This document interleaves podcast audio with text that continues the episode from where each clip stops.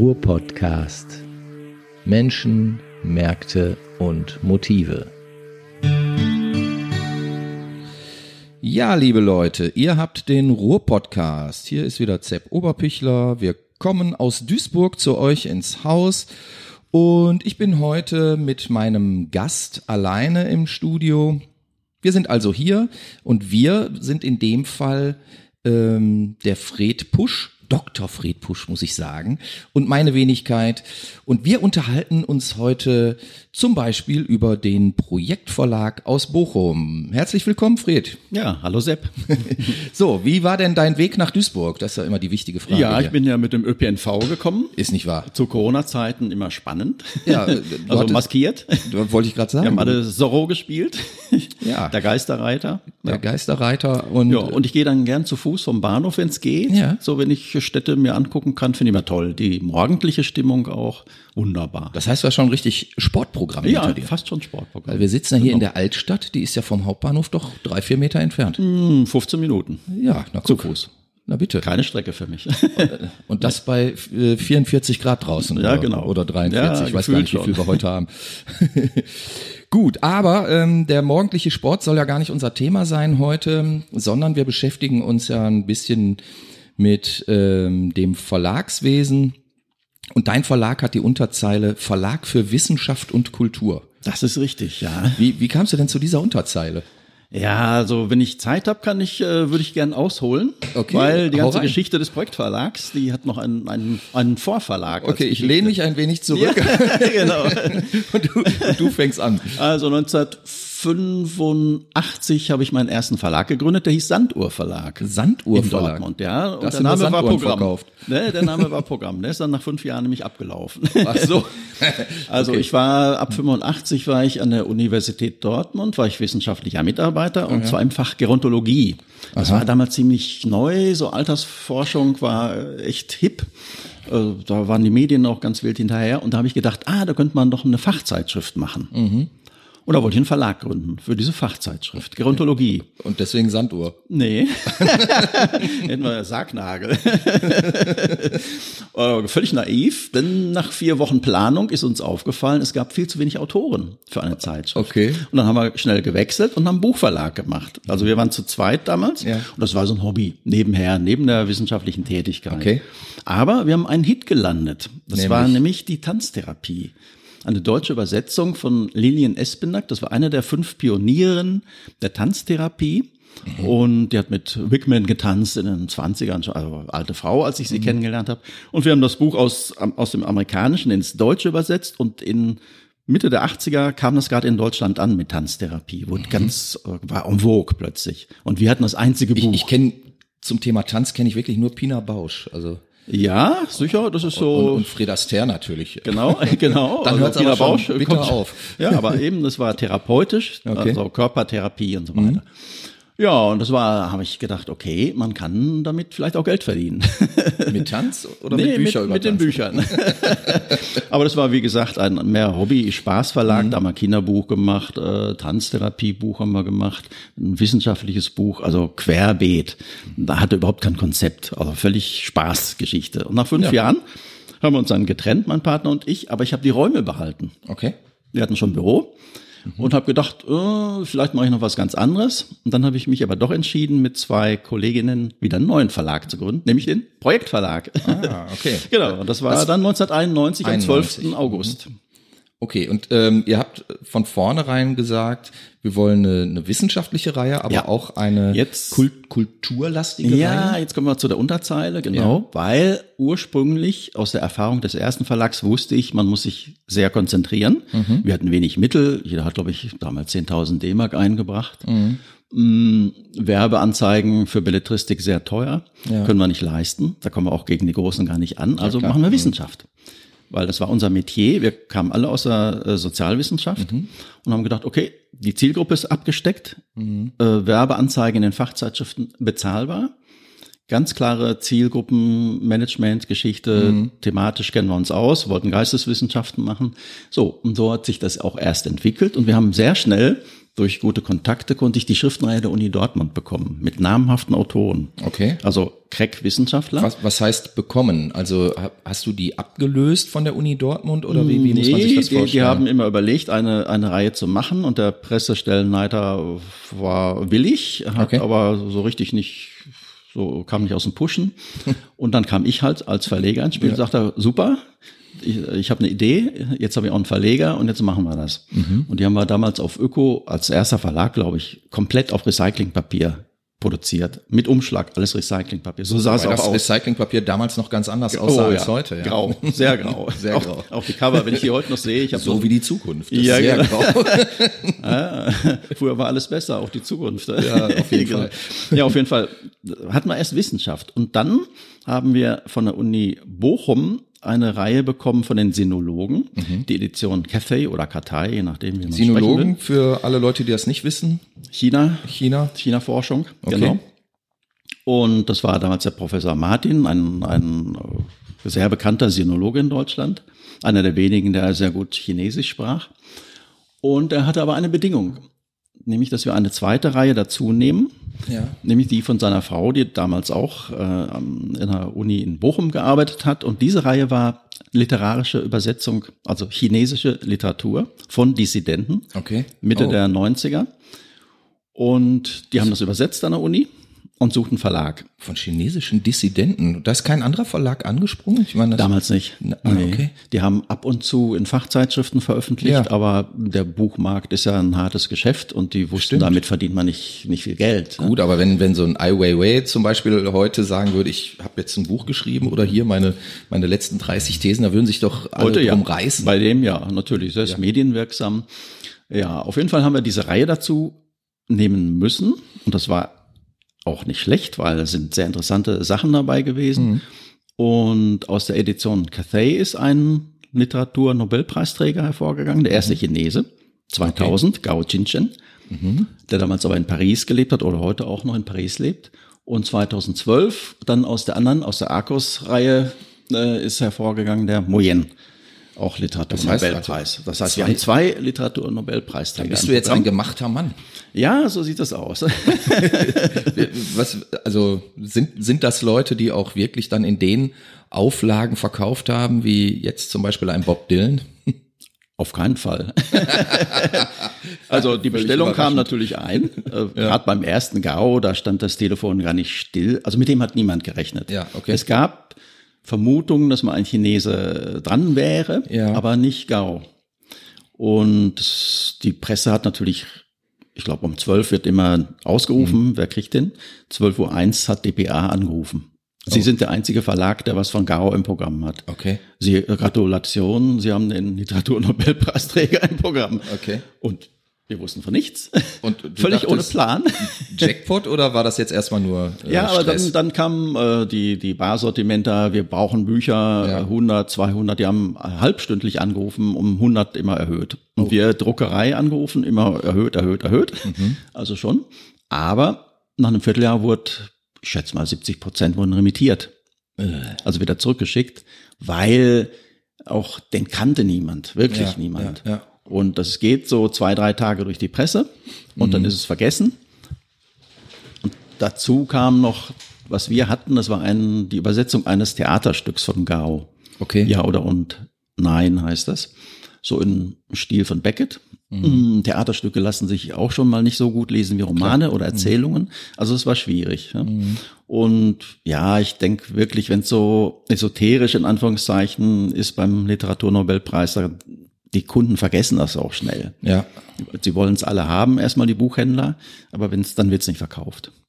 Jetzt dann ist liegt's bei, bei, in den bei Handke oder Grass ist das anders. Ja, ja, gut, gut. Das sind ja Namen, die sind lang gelernt. Genau, Und, äh, ist lang gelernt. ja. Wenn man nach drei Tagen gefragt hätte, wer hat den Literaturnobelpreis 2000 äh, bekommen, hätte es niemand wissen, hätte es niemand gewusst, glaube ich. Okay, jetzt mal für unsere Ja. äh, ähm, Zuhörer, die nicht genau wissen, wie so ein Buchgeschäft läuft. Also das heißt, du hast ja letztlich auf eigene Kosten als Verleger ähm, eine hohe Auflage produzieren lassen. Ja. Du musst äh, die Druckerei bezahlen, du musst Ja. wahrscheinlich auch die Lizenzen bezahlen, die ja abhängig sind von der Auflage. So, und dann ähm, wird das ausgeliefert an die ähm, Buchläden. So, und in den Läden liegt's dann wie Blei und wird remittiert. Das heißt, die Läden bezahlen das dann auch nicht. Mhm, So sieht das aus. Also der Buchhandel ist so strukturiert. Wir haben auf der einen Seite den Verlag, der das Buch produziert und herstellt. Ja. Dann gibt es den Zwischenbuchhandel oder Barsortimente auch genannt oder Grossist. Die kaufen äh, über Nacht, bestellen die bei den Verlagen die Bücher, die die Buchhändler vor Ort be- bei ihnen bestellen. Das heißt, sie haben ein großes Lager mit, ich weiß nicht, Millionen Büchern und versuchen dieses Lager up to date zu halten, so dass wenn der Buchhändler bei Ihnen bestellt, das Buch sofort lieferbar ist über Nacht. Und die bestellen dann beim Verlag nach, wenn das Regal sich leert. Okay. Wenn sich das Regal nicht leert, dann remittieren diese Barsortimenter schon. Ja, die haben also Verträge, auch das Recht, einen gewissen Anteil zu remittieren. Und das war halt, äh, bei Gao war das halt dann so. Die haben sehr viel nachbestellt und auch dann viel remittiert. Ja, verstehe ich. Das Risiko ist da, ja. Das heißt, du hast also eine große Auflage gedruckt, aber am Ende des Tages äh, hat es sich trotz des Literaturnobelpreises äh, kaum verkauft. Es hat sich dann im, im Laufe der Jahre verkauft. Also jetzt sind, glaube ich, nur noch zehn Exemplare davon da. Das ging dann schon nochmal weg, weil es wird ja dann auch zitiert, wird wissenschaftlich darüber gearbeitet. Das Okay. ist der Vorteil an der, von der Wissenschaft. Aber deine Frage, die habe ich noch gar nicht richtig beantwortet. Die Unterzeile Verlag für Wissenschaft und Kultur, das haben wir da- dazu genommen, weil wir uns von der Wissenschaft entfernt haben durch diese chinesischen Übersetzungen. Ja, also da hatten wir plötzlich Literatur im Programm, die wir eigentlich gar nicht wollten. Aber da es jetzt von Dissidenten war, hat es auch eine politische Note gehabt. Und die Wissenschaftler haben sich auch damit befasst. Mit dieser Art der Literatur. Und so ist dann auch zu erklären, dass es dann über die Jahre doch einigermaßen verkauft hat. genau, genau. Gut, aber reich bist du dadurch doch äh, trotzdem nicht geworden. Sicher nicht. Okay. Also den Porsche habe ich jetzt nicht vor der Tür stehen. Nee, du bist ja mit der Bahn gekommen. genau. Naja, genau.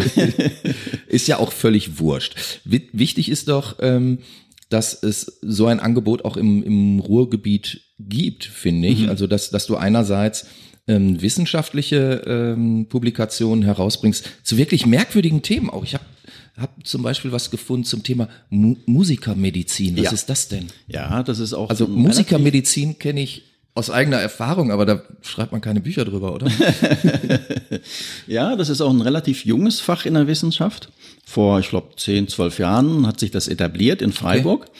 Und das sind die Professoren Claudia Spahn und Bernhard Richter, die das installiert haben. Ja. Beide Mediziner und Musiker. Okay. Und die haben festgestellt, es gibt äh, medizinische Probleme, spezielle Probleme bei Musikern. Ich sag mal, der Stehgeiger, äh, Ja. äh, einseitige Bewegungen. Klar. Äh, der Drummer hat's noch gut, der ist relativ körperlich gut dabei. Lampenfieber, Stress bei Auftritten, äh, psychosomatische Geschichten bei Sängern, die Stimme. Stimmbänder, Stimmbänder. Mhm. Genau. Äh, und Fingerkuppelverhärtung bei Gitarristen. absolut, genau. ja, ja, ja, ja, natürlich. Ja, ja. Nervenendenentzündungen. Ah, okay. ja, Ja, sowas, klar. Und so weiter und so fort. Und das hat sich als Fach etabliert und äh, wir haben dann die Reihe dazu gemacht. Das ist eine Forschungsreihe. Das ist eine ganze Reihe gleich? Ist eine ganze Reihe. Ja, ja. Wahnsinn. Die läuft auch noch. Und, und wer, wer Also liest zum Beispiel, sowas? zum Beispiel Gehörschutz im Orchester. Ja Ganz gut, das großes ist Thema. natürlich ein Thema, ja, klar. ist ein, ja, das lesen Musiker und Mediziner. Ja, Mhm. irre. Also mittlerweile gibt es das an mehreren Universitäten. Freiburg, glaube ich, meines Wissens haben wirklich damit gestartet in Deutschland, aber das hat sich durchgesetzt Okay. als Fachdisziplin, weil wirklich sehr spezielle Fragestellungen äh, da zu beantworten sind, gerade bei Sängern. Und die haben auch äh, Verfahren, bildgebende Verfahren entwickelt, wie man die Stimmbänder live in Aktion filmen kann. Ach, irre. Das ist natürlich für, für Mediziner dann Das ist natürlich wunderbar. Traum. Ja, klar. Ja, ja, ja.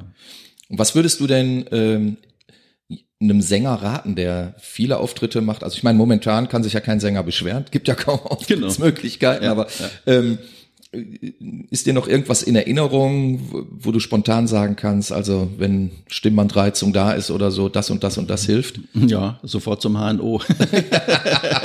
Okay, das ist natürlich ein Tipp, den man immer geben kann. Ja, ja, bloß nicht selbst probieren. Also das ist schon schwierig. Ja. Mhm. Okay. Also würde ich wirklich sagen, rumdoktern, selbst rumdoktern, äh, bei den Profis, die machen das auch nicht.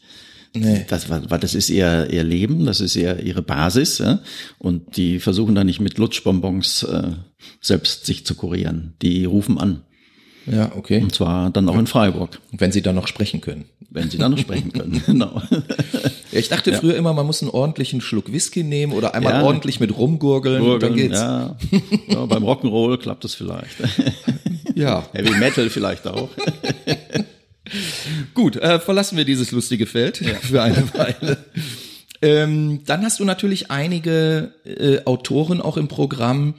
Ähm, wir kommen zurück zum, zum Teilbereich Kultur, die man hier in der Region besonders kennt und Ja. schätzt. Ne? Also ein Werner Strelitz, eine, eine Monika Butschei, auch eine, eine Anja Liedke sind ja bekannt hier in der Richtig, Region. genau. Ähm, wie bist du zu denen gekommen oder sind die zu dir gekommen? Wie, wie kennt man, lernt man sich heute kennen im Verlagswesen? Äh, also das war ganz zu Anfang äh, war das so, dass wir uns bekannt machen mussten und haben an Universitäten plakatiert und so sind Okay. unsere ersten Kunden auf uns zugekommen und da wir ja schon die Schriftenreihe der Uni Dortmund im Programm hatten, Warum sagst du Kunden? Also ähm, Autoren. Autoren auch Kunden. sind, sind auch Kunden. Ja, zum Teil sind das auch Kunden, weil Ah, okay. die Wissenschaftsgeschichten werden ja in der Regel finanziell unterstützt durch Ministerien, durch Stiftungen. Ah, okay.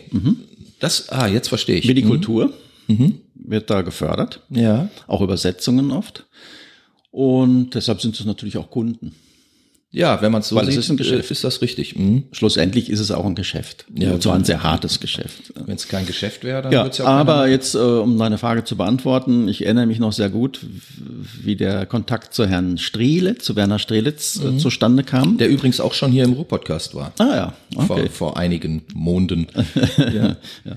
Da rief mich äh, Professor Ralf Köhnen von der Uni Bochum an. Ja, auch Das ein ist sehr einer unserer Autoren. Ja. Wir haben eine Schriftenreihe mit der Uni Bochum über Didaktik. Mhm. Da veröffentlicht er auch und ist Mitherausgeber. Und Ralf Köhnen rief mich eines Tages an. Er hätte da ein Theaterstück von einem Herrn Strelitz. Mhm. Und das wäre qualitativ wirklich hoch angesetzt und Mhm. ginge um Nibelungen und ob ich da vielleicht Interesse hätte. mir Volkers- das mal Volkers anzugucken. Lied war das, Genau, ich, ne? das war Volkers Lied. Sehr gut. Habe ich gesagt, ja, Werner Strelitz ist mir schon ein Begriff als äh, gebürtiger Bochumer, schon Ja, klar. klar. Mhm. Mm, Theaterstück immer schwierig, aber gut, ich guck's mir an. Ja, und ich glaube, drei Stunden später stand Werner Strelitz bei mir vor der Tür. Sehr schön. ja, und dann haben wir uns kennengelernt Ja, und haben den Volker ja auch auf die Bühne und ins Buch gebracht. richtig. Ja, das war in der Rottstraße 5, war Premiere mit dem Theaterstück. Ja. Genau. Und dann haben wir uns weiterhin kennengelernt. Man kann sagen, wir sind befreundet jetzt. Ja, schön. Und daraus haben sich andere Projekte ergeben. Ja. Wie seine Romane. Jetzt ist der, ähm, der ähm, Werner Strelitz ja zuvor auch im, im Verlag Henselowski und Boschmann ähm, gewesen, hat dort ähm, seine Romane veröffentlicht, wie zum Beispiel Kiosk kaputt Ja. und, und äh, Pokalkampf ist Genau. dort veröffentlicht worden.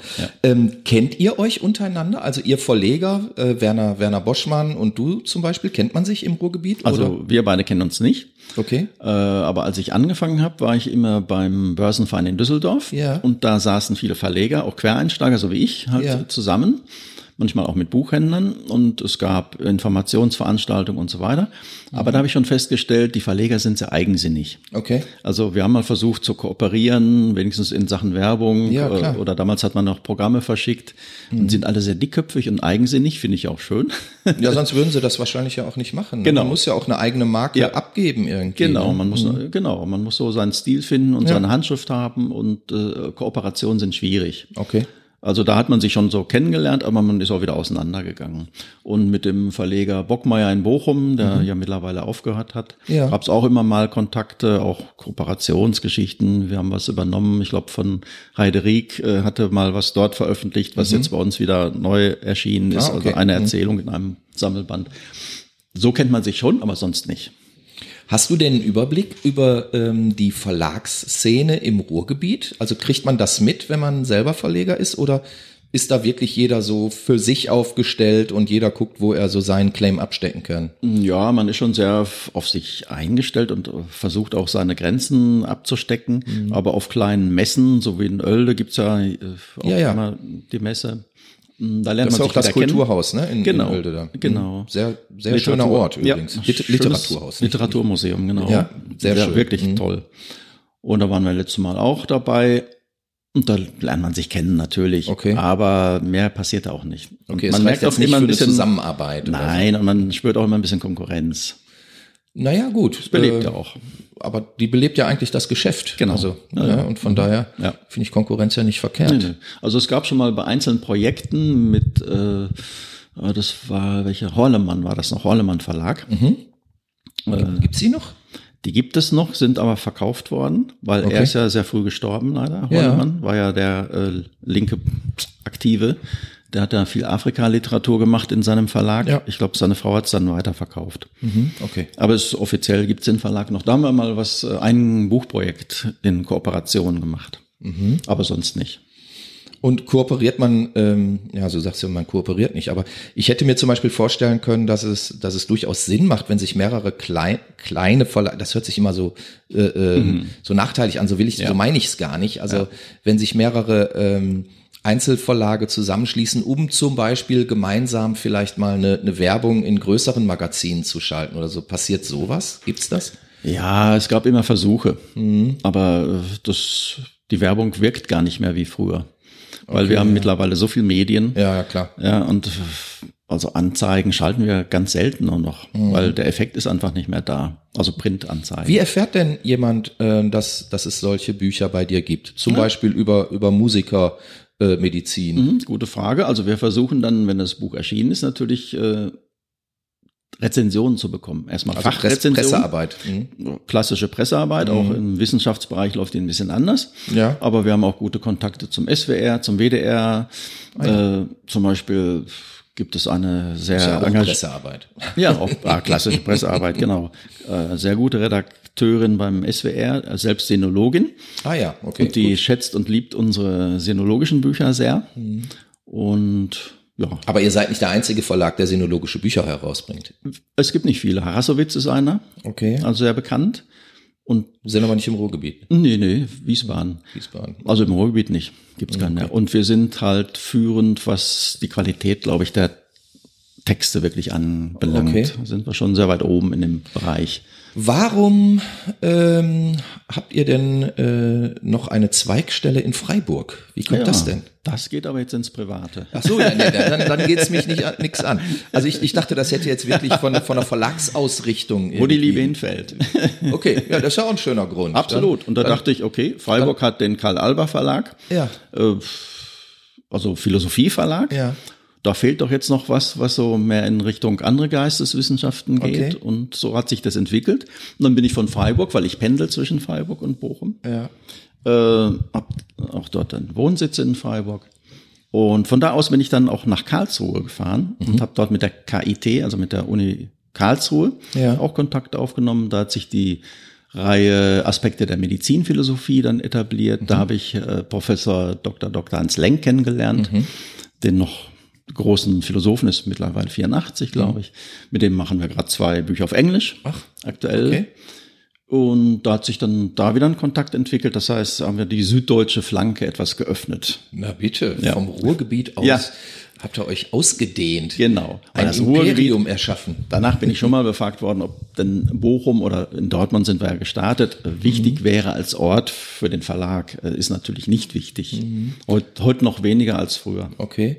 Welchen Bezugspunkt hast du denn noch zum Ruhrgebiet, außer dass einige deiner Autoren aus dem Ruhrgebiet kommen? Also ich bin ja gebürtiger Bochumer Ja. und schätze das Ruhrgebiet, die, diese vielfältige, dezentrierte Landschaft hier, die eigensinnig, jede Stadt macht ja so ihr Programm, ja. die versuchen zwar immer eine Klammer zu bilden, aber es gelingt ja nicht und ich glaube, das ist auch gut. Mm, Dieser Melting Pot halt, ja. diese sieben Millionen Menschen sind es ja, glaube ich, die sich hier treffen. wenn ich aus Ja, Freiburg komme, Unterschiedliche Zahlen. Die einen ja, ja, sagen fünfeinhalb, die Ja, anderen sechs. Aber wenn ich aus Freiburg komme und in Bochum äh, am Hauptbahnhof aussteige, fällt Mhm. mir sofort auf, wie viele verschiedene Kulturen hier leben. Das, das ist sicherlich so. Ja, und Freiburg sieht man das nicht.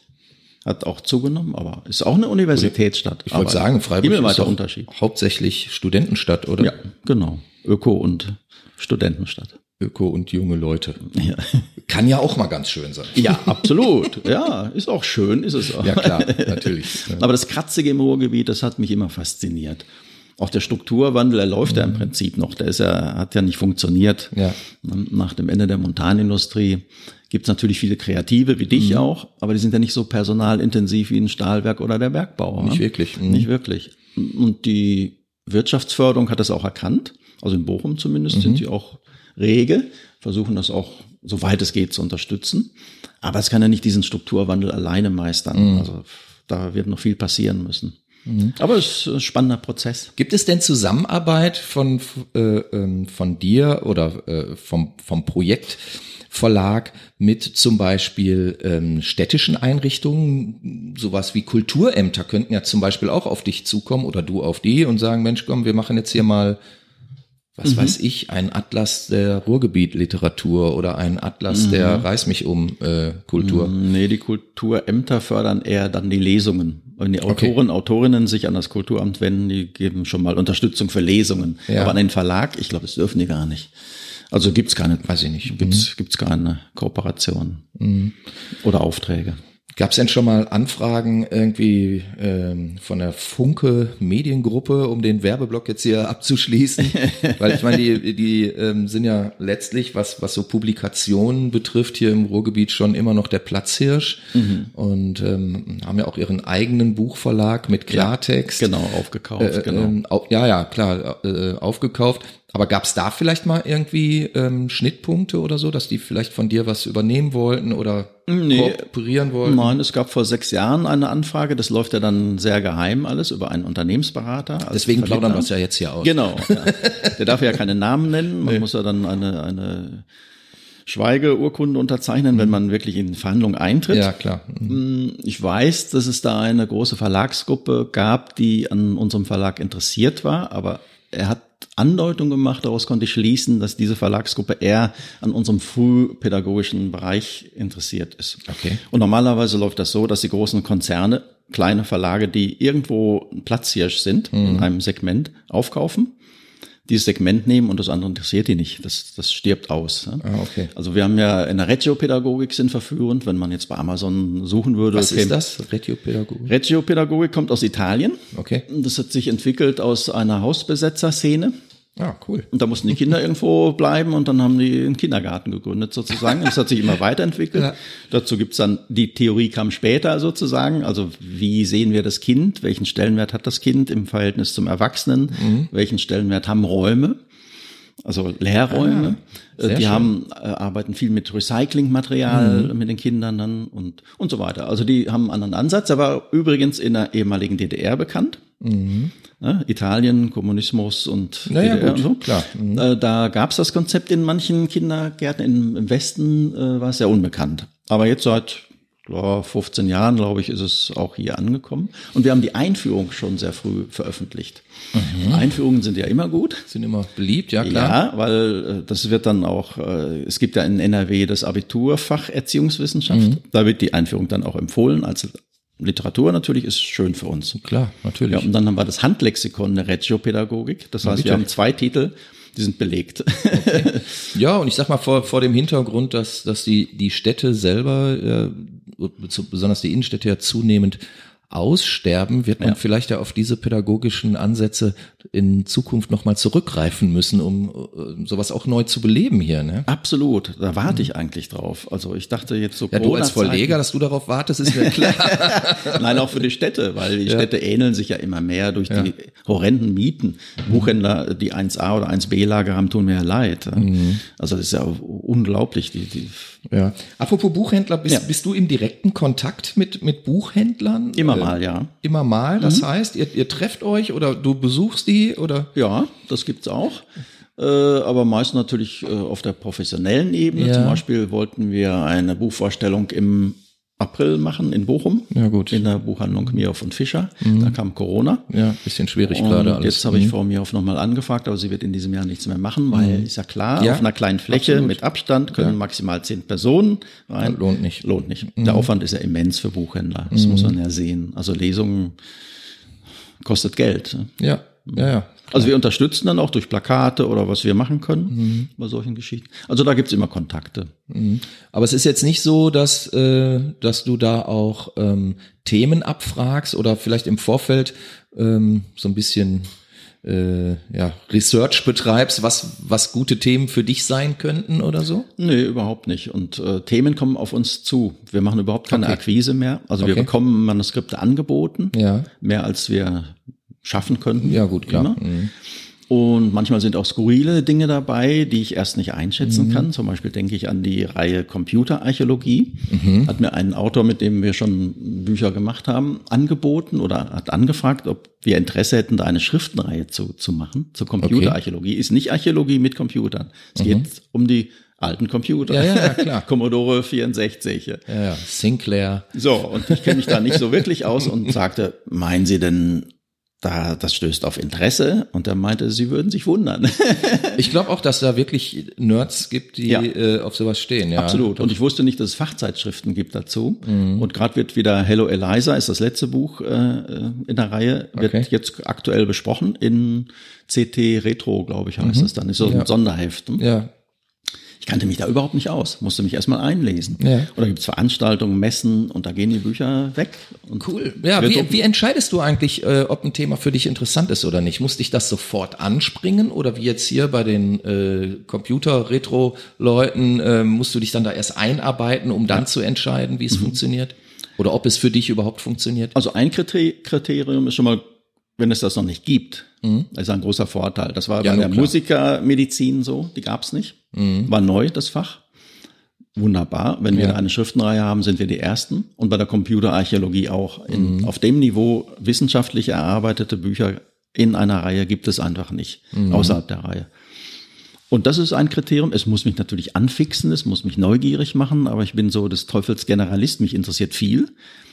Und deshalb lasse ich mich auch gerne anfixen. Also Ja, ich bin, ich. wie gesagt, kein Nerd, aber ich fand es spannend, dass man eine zum Beispiel eine wissenschaftliche Arbeit über die Tontechnik der ersten Computer schreiben kann. Cool. Umfang von 300 Seiten, weil die Töne, ich glaube, die konnten mit fünf Tönen ja nicht die Tonleiter abbilden. Mhm. Mehr Töne gab es damals noch nicht bei den ersten Spielen. Ne? Okay. Und dass man darüber wissenschaftlich so viel nachdenken kann und forschen kann, finde ich faszinierend. Dass man 300 Seiten voll klecksen kann, ist ja noch faszinierender.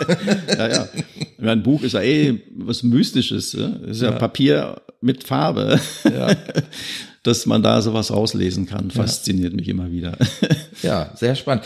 Ähm, liest du privat auch noch? Also, oder, oder liest du nur irgendwelche Skripte, die dir zugeschickt ist ja eine werden? gemeine Frage. Da ja, weiß. gibt's ja den Verlegerwitz. Der Verleger liest nicht. Ne? Ne? Der Ja. verlegt ja immer. Also die Tätigkeit des Lesens ist ja auch körperlich nicht so richtig spannend. Mhm. Insofern lese ich nur noch nachts am, mit meinem E-Book-Reader Okay. privat. Du liest nur noch ein. Hä? Du Ja. bringst Bücher raus, aber liest nur noch. Äh, Nein, nein. Bücher, wir haben auch E-Books im Programm. Natürlich sind auch Bücher. Also das Medium ist mir eigentlich egal für Okay. den Text. Ne? Damit bist du schon voll digitalisiert. Ja, voll sicher nicht, äh, aber klar, wir müssen das mitmachen. Und Was läuft denn eigentlich Open besser? Access Ähm, auch. E-Books oder ähm, gedruckte Bücher? Ganz klare Antwort, gedruckte Bücher. Ja? Ja, der ganze Ma in Deutschland, äh, glaube ich, macht der Umsatz von E-Books anteilig am Print 4,5 Prozent. Ach, mehr nicht? Ja, nein, es stagniert. Und auch Wenn- hier diese ganzen Kindle und ja, ja, äh, ja. wie die Dinge alle ja, ja, heißen. ja. Ah, okay. Das wird völlig überschätzt. Und die Produktion eines E-Books ist also im wissenschaftlichen Bereich oft teurer als Print. Ach, Ja, wegen der Fußnoten, Tabellen. Wir machen ja kein PDF, das ist ja auf, auf drei verschiedenen Systemen muss es lesbar sein, auf Ja. dem Kindle, auf dem Sony-Gerät. Und das kostet Geld. Und Ah, okay. wenn, ja. Und mittlerweile dürfen ja E-Books geteilt werden. Das heißt, Studierende kaufen drei Seiten. Ah, okay. Ja, Und die fünf Cent, die man dann einnimmt, weil wir haben eine Firma dafür, die ja die Bücher Aufwand, produziert. Das ist ja der Aufwand höher als alles andere. Also wir Okay. haben eine Firma beauftragt, die die Bücher produziert, den Vertrieb organisiert und die Freiexemplare an die deutschen Bibliotheken schickt. Also da sind wir raus. Ja. Aber natürlich müssen die Geld verdienen und Ja. dann bleibt halt nicht so viel übrig. Mhm. Und da wirklich jetzt kapitelweise oft äh, gekauft wird, rechnet sich das eigentlich nicht. Okay, verstehe ich. In der Belletristik mag es anders sein, aber wir haben auch Belletristik als E-Book. Das ist auch nicht so wie Print. Mhm. Kein Vergleich. Wenn man ähm, sich jetzt so dein, dein Verlagsprogramm anguckt, ähm, also ich, ich persönlich äh, kenne da ja auch nur die, ähm, ich sag mal, kulturellen Autoren aus der Region. Ähm, hast du so, einen so einen echten Topseller? Oder gibt's gibt's irgendeine Reihe ähm, aus deinen wissenschaftlichen Reihen, wo du sagst, also das, das ist so, das ist so mein Goethe. ja, es gibt mehrere und manche sind aber nur kurze Zeit Topseller. Okay. Also die Regio-Pädagogik läuft, seitdem wir sie haben. Die bauen wir auch weiter aus, machen wir gerade ein neues Aber Buch. da seid ihr ja auch die Einzigen, die das haben. Oder gibt's da mittlerweile nein, schon andere? Nein, nein, das haben alle pädagogischen Verlage mittlerweile aufgenommen. Ja, Aber gut. Wir haben halt Aber mit der Einführung. Mhm. und mit dem Handlexikon haben wir halt äh, auf den Start gesetzt für die Ja, okay. Mhm. Studierenden, die sich damit befassen wollen. Die brauchen das Lexikon, die brauchen die Einführung. Okay. Mhm. Oder äh, wenn Erzieherinnen ausgebildet werden, müssen diese, diesen Ansatz ja auch kennenlernen, auch wenn sie ihn später nicht umsetzen. Das sind so die ersten Einstiegsbücher. Mhm. Aber dazu gibt's äh, mittlerweile eine Menge von, von Titeln. Aber das ist, das läuft so Longseller, sagt Mhm. Ja. man dann ja. Ne? Ja, ja. Mhm. Da muss man auch keine Werbung mehr für machen. Das läuft so. Und Bestseller ist gerade äh, unsere, gerade im Moment sind es äh, drei Teile eines Bandes aus der Reihe Hamburg Buddhist Studies von der Hamburger Universität herausgegeben, international.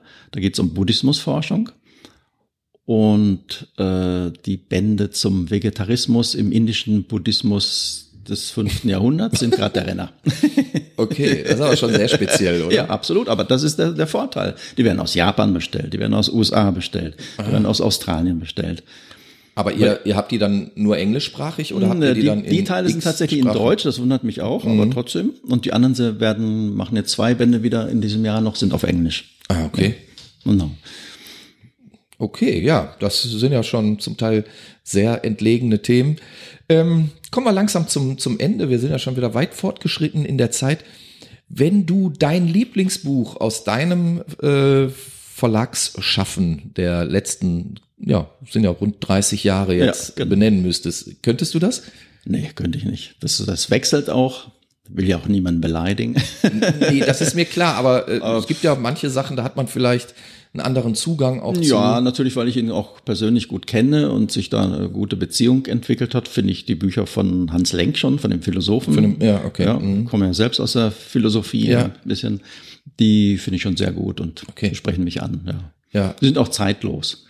Okay, so und wenn du jetzt jemandem ein, ein Buch aus, aus deinem Verlag empfehlen müsstest, jemand, der da ganz unbeleckt daherkommt, wie ich zum Beispiel, und sagt, gib mir doch mal was zu lesen, was Gutes. Man, man will ja immer ein gutes Buch empfehlen oder ein gutes Buch zum Geburtstag schenken. Also aktuell in diesem Jahr erschienen würde ich jetzt sogar äh, nichts Wissenschaftliches, würde ich Belletristik empfehlen und zwar das Buch Hölderlings. Hölderlings, Hölderlings, genau. ja. Hölderlin hat ja Geburtstag, oder hätte Geburtstag. 250, ja, genau, das ist das 250, Hölderlin-Jahr. Schöner dicker Katalog ist erschienen mit vielen, vielen Veranstaltungen, die Ja. alle ins Wasser gefallen Alle, sind. ja, die tun mir wirklich leid. Das ja. finde ich auch, ja, sehr Und schade. auch unser Hölderlingsbuch sollte ja in, mit Lesungen in Dortmund vorgestellt werden. Ja, denke Wir ich mir. Mhm. hoffen noch, dass es im November irgendwie klappt. Aber mittlerweile ging es halt nur über Rundfunk. ja, okay. Und da haben halt drei, äh, mehrere Autoren geschrieben und sehr unterschiedlich, Mhm. stilistisch. Und für jemanden, der Hölderlings, Hölderlin ein bisschen kennt, Hölderlin kennt oder nicht gut kennt, Mhm. ist ein schönes Einstiegsbuch. Okay. Man kann sich ihm so nähern, glaube ich. Das würde ich jetzt gerade aktuell empfehlen. Ja, aus aktuellem Anlass. Ja, Also genau. mal wieder Hö- Hölderlinks lesen. genau. Ja, ähm, dann sage ich erstmal ganz herzlichen Dank, Fred, dass du, Ja. dass du hier warst. Das war der Ruhr-Podcast heute mit Fred Pusch vom Projektverlag aus Bochum. Mein Name immer noch Zepp Oberpichler, das wird auch so bleiben. Und ich sage Tschüss, Tschüss. bis dahin. Ruhr-Podcast.